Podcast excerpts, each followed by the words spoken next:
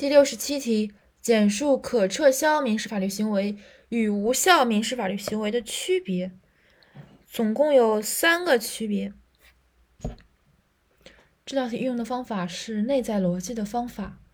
呃，三个区别分别是如何变得无效，何时开始无效，由谁变得无效，就是 how、when 和 who。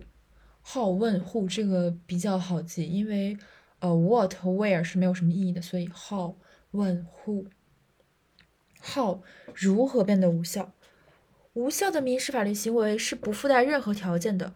无论当事人是否主张，也不论当事人之间是否有争议，该行为都是无效的，是绝对无效。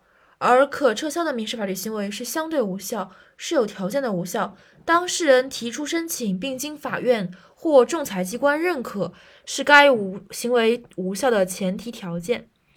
第二是问何时开始无效。无效的民事法律行为自行为开始时起就不发生法律效力，对当事人没有约束力；而可撤销的民事法律行为在被撤销之前已经发生了法律效力，对当事人就有了约束力。只有在被撤销后才丧失法律上的效力。当然，撤销行为具有溯及力，溯及到行为开始。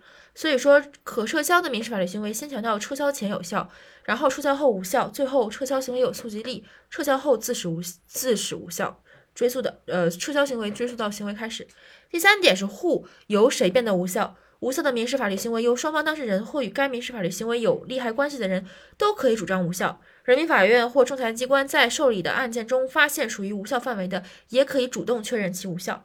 而可撤销的民事法律行为，只有享有撤销撤销权的当事人，通常是因该行为而蒙受不利的一方，如受欺诈方、受胁迫方，才能请求撤销，其他人不享有撤销权。